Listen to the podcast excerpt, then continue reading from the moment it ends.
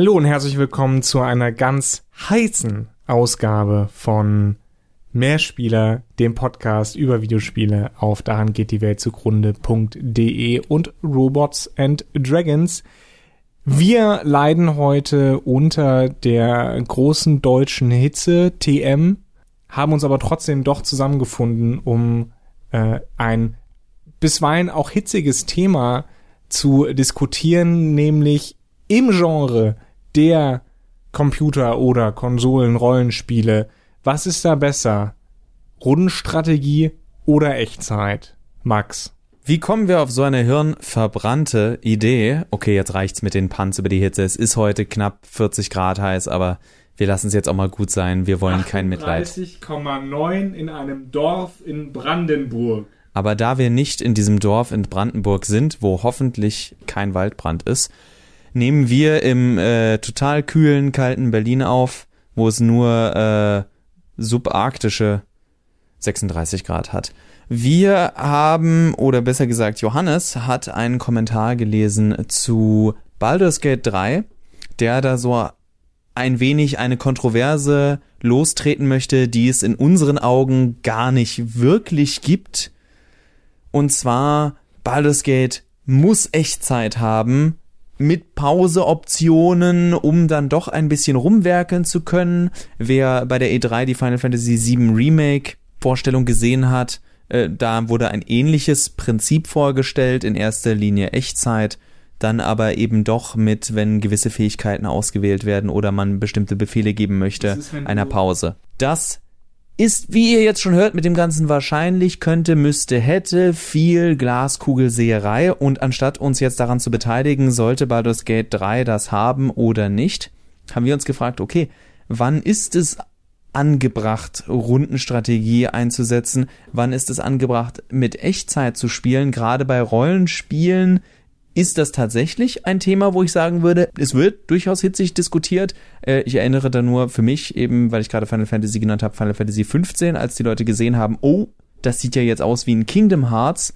da haben wir überhaupt keinen Bock drauf. Wir wollen wieder, ja, was wollen wir eigentlich? Denn Final Fantasy hatte streng genommen schon immer ein Mischsystem mit seinem äh, Active Time Battle, das mh, sich orientiert hat an Rundenstrategie, aber ein gewisses eine Zeitleiste hatte, die so Echtzeit vorgetäuscht hat, auch wenn es das am Ende nicht war. Es war nur eine undurchsichtige Rundenstrategie. Wie ist das denn bei dir, Johannes, wenn du so an, äh, an deine liebsten Rollenspiele denkst? Würdest du sagen, dass da die Rundenstrategie überwiegt oder sind das tatsächlich dann Echtzeittitel?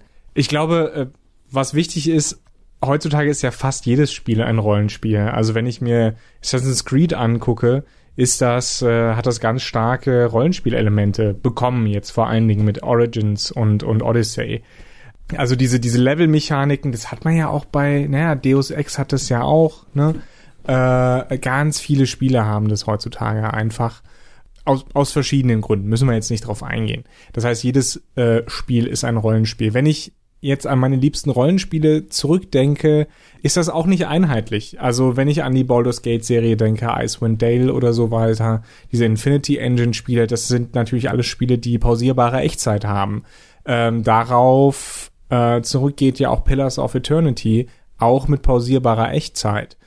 Was ich jetzt interessant finde, ist, dass sie mit Pillars of Eternity 2 ja nachträglich noch einen Rundenmodus dazu geliefert haben, den ich gerne mal ausprobieren würde, einfach um zu wissen, wie das aussieht. Wenn man jetzt nimmt, ähm, Pathfinder Kingmaker beispielsweise auch pausierbare Echtzeit und das wäre für mich ein Argument, wo ich, bei dem ich sage, es hätte so nicht sein müssen.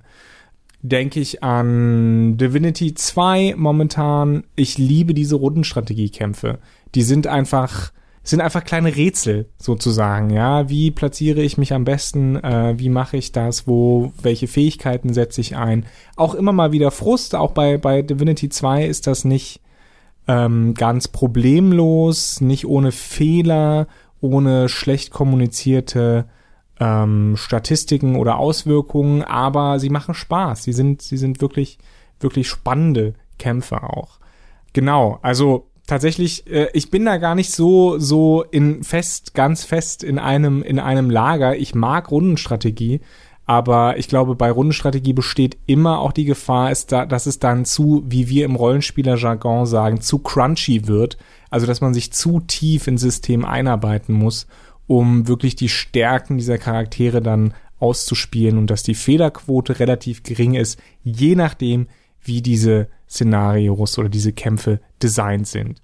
Ich spiele ja derzeit Dragon Quest 11, was durchaus in die Sparte, weil du gerade sagst, von wegen überfordert, zu viel Crunch, was ja wirklich am leichten Ende der Spiele ist, sprich, du hast einfach nur vier Charaktere, also beziehungsweise manchmal sind es auch weniger, aber du hast deine Charaktere und du kannst einfach nur Aktionen auswählen, also Angriff, Fertigkeiten, Zauber, Gegenstände, Verteidigen Du hast diese, diese verschiedenen, das können natürlich ganz viele verschiedene Abilities sein, aber alles, was du machst, ist eine Sache auswählen. Du positionierst dich nicht, es gibt irgendwie keine Schläge von hinten und dergleichen, sondern es gibt wirklich nur, klar, manchmal per Zufall kritische Treffer. Du kannst, wie bei einem Glücksspiel, deine Chancen erhöhen, dass ein kritischer Treffer kommt. Es gibt äh, Statusveränderungen, die das verändern. Es gibt sozusagen, ich sag mal, Limit, Ekstase, Break-Zustände, äh, in denen diverse Werte je nach Charakter erhöht werden, wo sowas passieren kann. Klingt nach ganz viel Rumgeschiebe von Nummern, ist es auch, findet aber alles im Hintergrund statt. Ähm, von daher, ich habe Rundenstrategie als jemand, der mit Final Fantasy nicht groß geworden ist. Gut, kann man sehen, wie man will, so ab dem 12., 13. Lebensjahr habe ich, oder 14. Lebensjahr habe ich dann wirklich äh, intensiv und viel Final Fantasy gespielt. Aber es, diese Spiele waren für mich immer eher simple, also vom Kampfsystem sehr simpel, sehr nachvollziehbar, äh, aufgebaute Rollenspiele als Fällen würde ich sagen, ich verstehe jeden schon bei diesen einfachen Systemen, der so Rundenstrategie sieht und denkt, es ist für mich Grind. Da kommen dann natürlich auch oft bei sowas wie Final Fantasy die guten Zufallskämpfe hinzu, man kann nicht einfach abhauen. Das hat sich heute gelegt. Das setzen wirklich nur noch wenig Spiele ein. Oftmals ist es so, die Gegner sind auf der Karte darstellbar und man kann ihnen ausweichen. Es gibt ein paar, die einen natürlich überraschen sollen, äh, aber das ist dann meistens sehr bewusst gesetzt, dass du zum Beispiel zu einer Schatztruhe willst, die du offen siehst und dann, hu, plötzlich kommt ein Monster von der Decke oder dergleichen. Also da hat sich schon was getan und man kann auch mit sowas altmodischem durchaus äh, durchaus arbeiten, ohne dass es zu altbacken ist. Aber Rundenstrategie an und für sich um das Ganze mal abzuschließen für mich, war immer ein wunderbarer Weg, um sehr, tatsächlich um sehr simpel unterschiedliche Charaktere darstellen zu können. Also bei, bei einem Strategiespiel bei, unterscheidet sich für mich viel klarer ein Magier vom Bogenschützen zum Dieb, zum äh, Ritter. Diese Unterschiede haben sich für mich immer viel viel deutlicher angefühlt in einem Rollenspiel, wohingegen, wenn ich, also in einem rundenbasierten Rollenspiel, wohingegen, wenn ich an äh, Spiele wie die Souls-Reihe denke, ja, es ist was, es ist im Grunde was völlig anderes, äh, ob ich einen Magier spiele oder einen Krieger. Das äh, fühlt sich ganz anders an. Aber dadurch, dass ich direkt einen Einfluss habe und auch mit dem Magier nach links und rechts den Attacken selber ausweichen kann, äh, ist das für mich dann schon immer gleich ein ganz anderer Ansatz. Also wenn Echtzeit ist und ich wirklich aktiv Attacken ausweichen kann, das ist tatsächlich für mich was, was sehr Essentielles, was, äh, dass du, dass du durch Skill ausweichen kannst und nicht allein durch deine, durch deine äh, Stats. Nicht allein durch die Fähigkeiten deines Charakters, sondern dass du tatsächlich auf das Ganze Einfluss nimmst da geht mir dann tatsächlich oftmals so eine gewisse, nicht nur taktische, sondern auch erzählerische Komponente abhanden. Da hat man dann plötzlich den mega agilen äh, Zauberer, der nicht mehr wirklich von seinen äh, von seinen Zahlenwerten oder seinen Statistiken abhängig ist, sondern wirklich nur noch davon, dass man zur richtigen Zeit den richtigen Knopf drückt. Da sind wir natürlich dann aber wieder äh, bei einem Punkt, wo wir ein bisschen differenzieren müssen, wenn wir jetzt bei Rollensp an Rollenspiele denken ähm, dann äh, gehört Dark Souls mit Sicherheit dazu.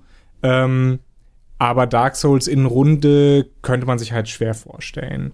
Ne? Auch mit pausierbarer Echtzeit macht das, macht das nicht so viel Sinn. Es wäre halt rundenbasiert in Sack schwer.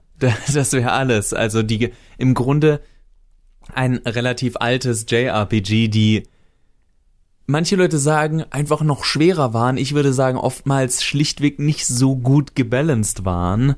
Aber ja, das wäre dann wahrscheinlich ein Dark Souls Runden basiertes Spiel. Wo ich gerade dran denken musste, als du das erzählt hast, wenn in einem Rollenspiel Konflikte, also im allermeisten Fall Kämpfe rundenmäßig ausgetragen werden, dann ist in diesem Moment die Positionierung der einzelnen Figuren viel, viel wichtiger, was Wirkungs, äh, Wirkungsradien angeht, was vielleicht eben Orientierung angeht, ähm, mache ich extra Schaden, wenn ich jemanden in den Rücken schlage beispielsweise.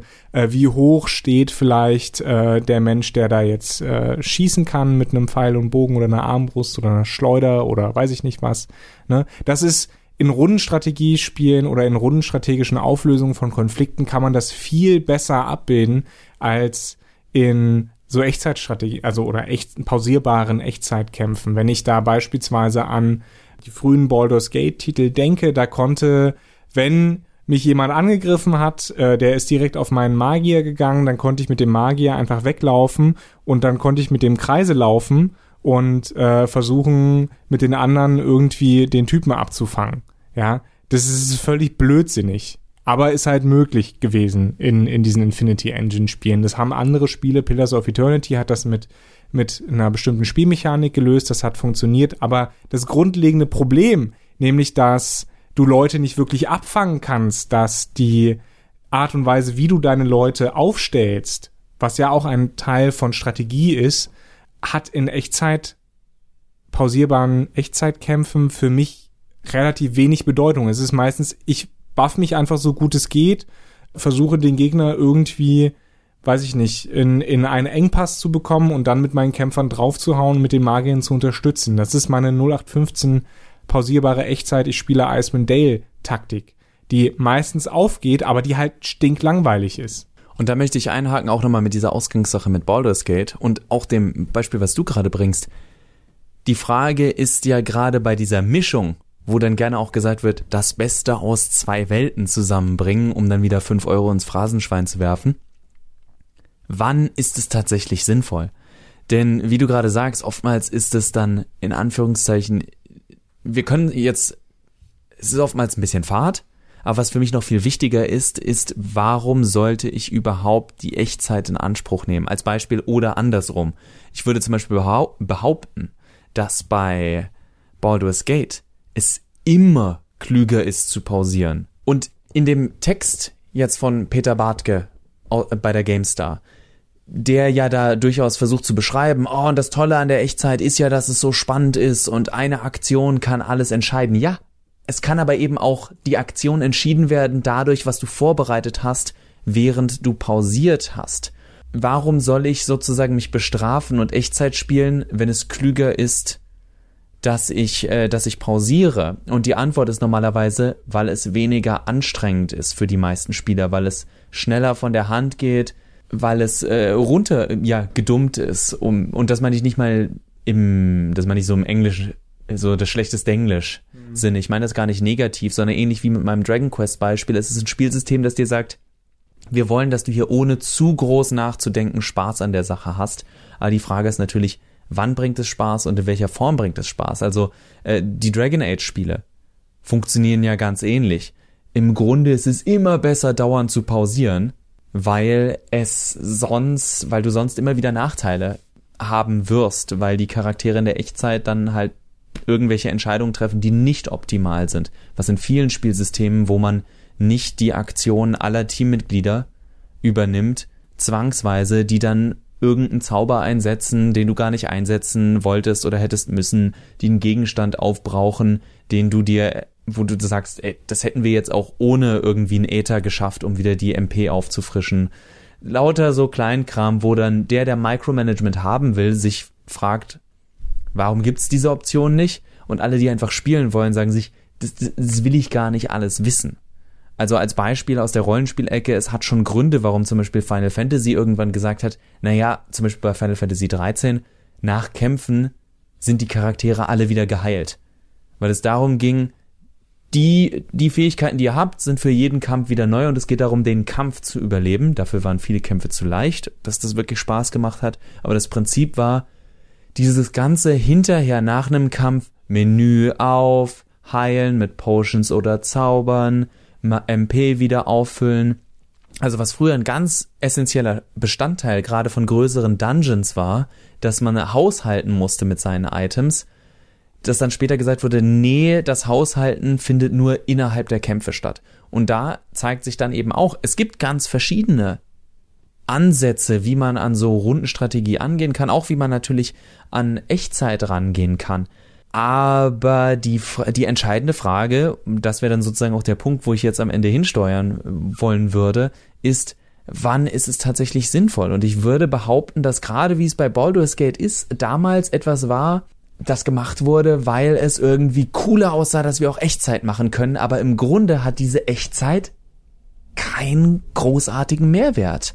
Also ich denke, ich weiß nicht genau, wie, warum man sich damals bei BioWare entschieden hat, das so zu machen. Definitiv ist es so, dass der Spielfluss flüssiger ist. Äh, das ist, das ist definitiv so. Ähm, was mich ein, ein, bisschen geärgert hat, äh, beispielsweise bei Pathfinder Kingmaker, wo man auch ein pausierbares Echtzeitsystem hat, was ich aus Nostalgiegründen verstehe, warum sich die Spieldesigner dafür entschieden haben, weil sie ja auch ge geworben haben mit, wird halt ein Oldschool-Rollenspiel. Gleichzeitig aber hat man mit dem Pathfinder-Regelsystem eins, das ganz stark eben auf ähm, rundenbasierten Kämpfen gründet. Und da finde ich es eigentlich schade, weil gerade diese, diese Kämpfe, diese rundenbasiert ausgetragenen Kämpfe da meistens ja tatsächlich das Salz in der Suppe sind, weil sie eben, und das merke ich gerade auch, wenn ich beispielsweise Mutant Year Zero Road to Eden spiele. Was ein Titel. Äh, das auf einem schwedischen Pen and Paper Rollenspiel basiert. Und da, da ist jede, jeder Kampf so ein bisschen, bisschen designt. Und es geht immer darum herauszufinden, was ist hier die passende Taktik, wie kann ich meine Leute positionieren, wie kann ich deren Fähigkeiten einsetzen. Und das ist immer für mich auch immer so ein bisschen Rätsel lösen, so, so eine kleine Kopfnuss. Ne? Das finde ich natürlich interessant und, und spannend, wohingegen ich bei Pathfinder Kingmaker beispielsweise nie das Gefühl habe, ähm, wirklich die Kontrolle zu haben, so ein bisschen, sondern immer irgendjemand meinen Magier oder mein, meine Schützen angreift und äh, ich mir denke, ja, um es kurz kurz zu machen. Ich hatte das bei, bei Drakensang. Es gab ein altes DSA-Rollenspiel. Was heißt alt? Also zehn Jahre alt oder sowas.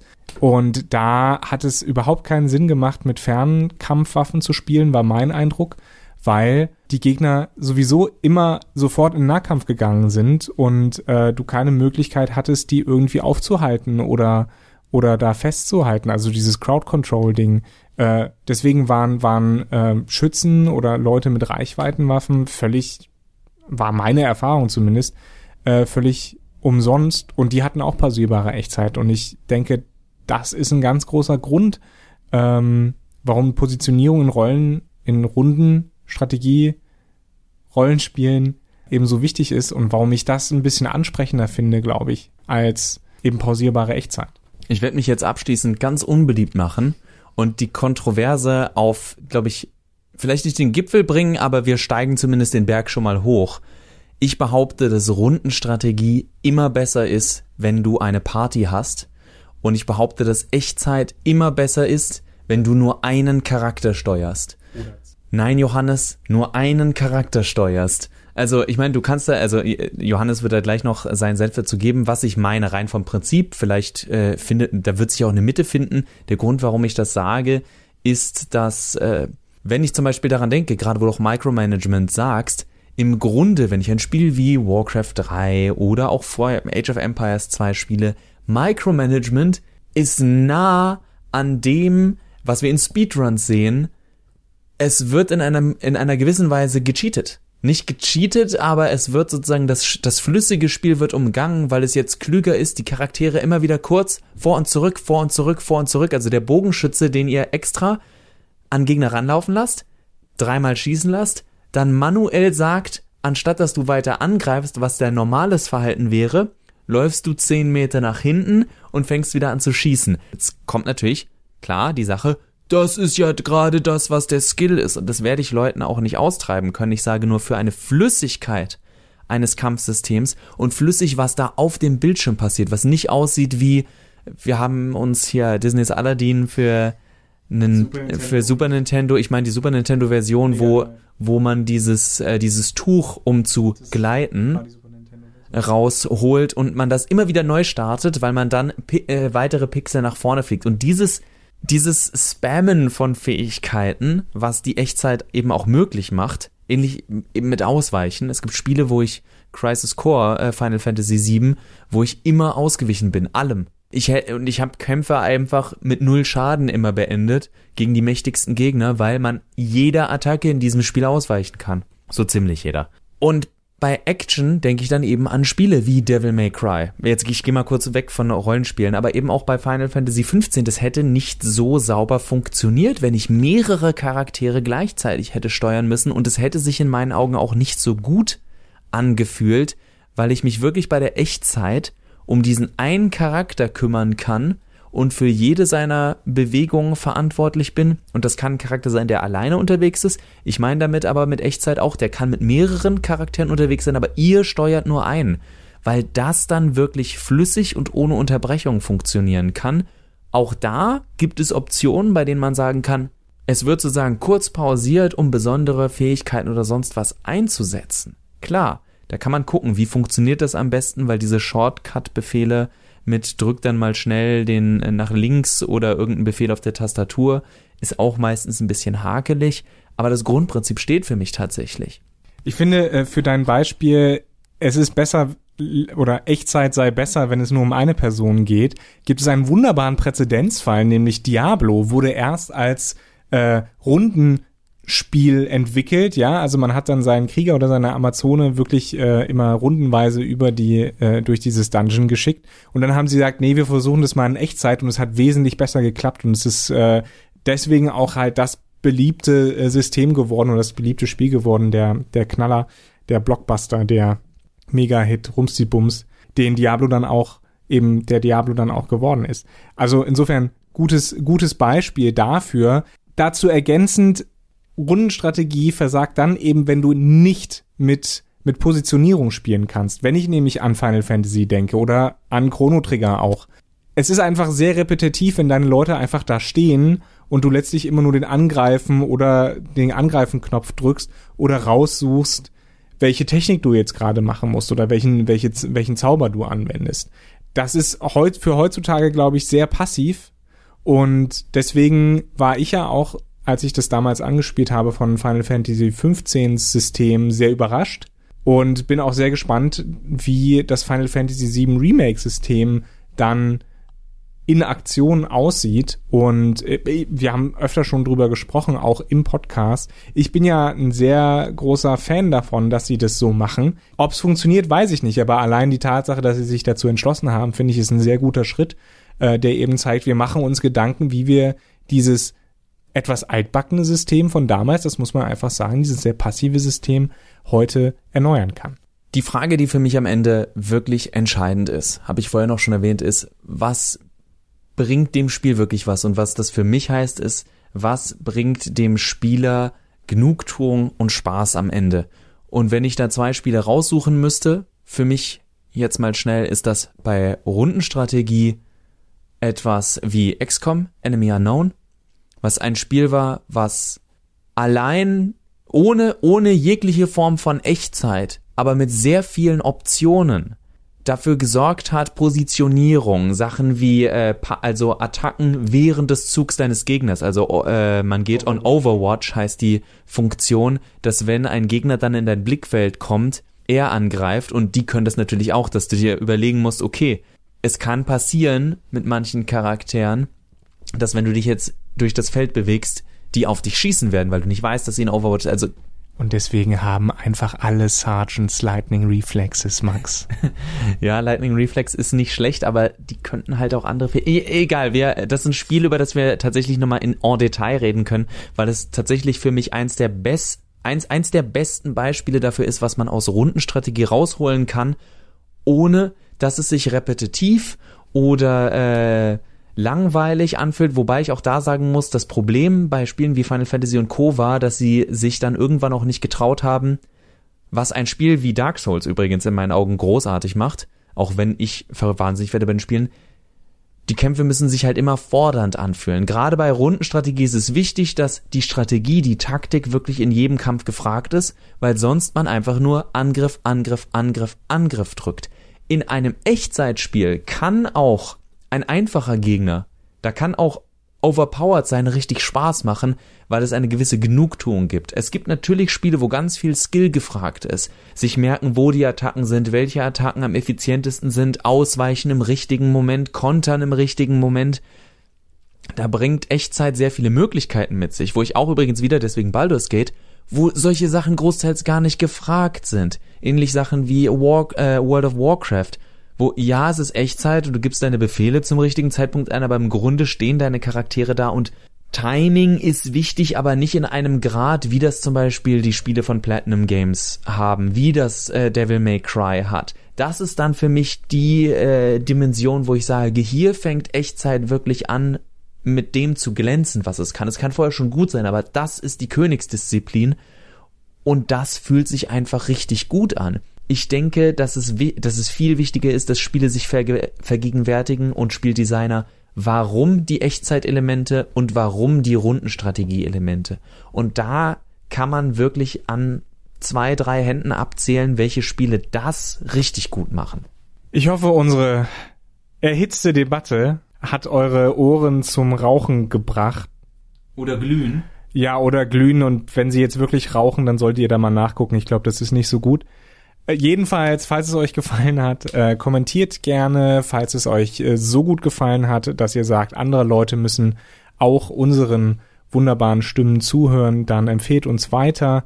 Die Musik ist von Glory of Joanne, beim letzten Mal hatten wir es vergessen. Und Natürlich dürft ihr uns auch gerne schreiben, welche Spiele aus eurer Sicht sehr gute Echtzeit sind, sehr gute Rundenstrategie und natürlich auch sehr gute Hybriden, weil ganz ehrlich, für mich gibt's da kein Spiel, wo ich sage, oder keine Ansatzart, die leichter oder schwerer ist, sondern es geht wirklich darum, es einfach gut zu machen. Nur dieses einfach in dem Satz ist eben gar nicht so einfach. In diesem Sinne, vielen Dank fürs Zuhören, vielen Dank für die Geduld mit uns, aber die muss man bei beiden Spielsystemen auch manchmal einfach mitbringen. Und ich sage nur, auf Wiederhören. Tschüss.